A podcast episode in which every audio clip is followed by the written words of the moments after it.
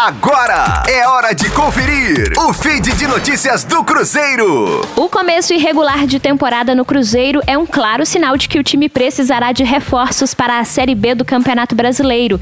Inclusive, o técnico Felipe Conceição já destacou algumas carências no elenco e, em uma entrevista, disse que conta com as informações colhidas pela análise de desempenho e mercado para mapear possíveis nomes. Para o início da temporada de 2021, a Raposa trouxe sete jogadores jogadores: o zagueiro Eduardo Brock, o lateral esquerdo Alan Ruschel, os volantes Matheus Barbosa e Matheus Neres, o meia Marcinho e os atacantes Felipe Augusto e Bruno José. Embora tenham sido bastante utilizados, nenhum deles conquistou a confiança da torcida até o momento.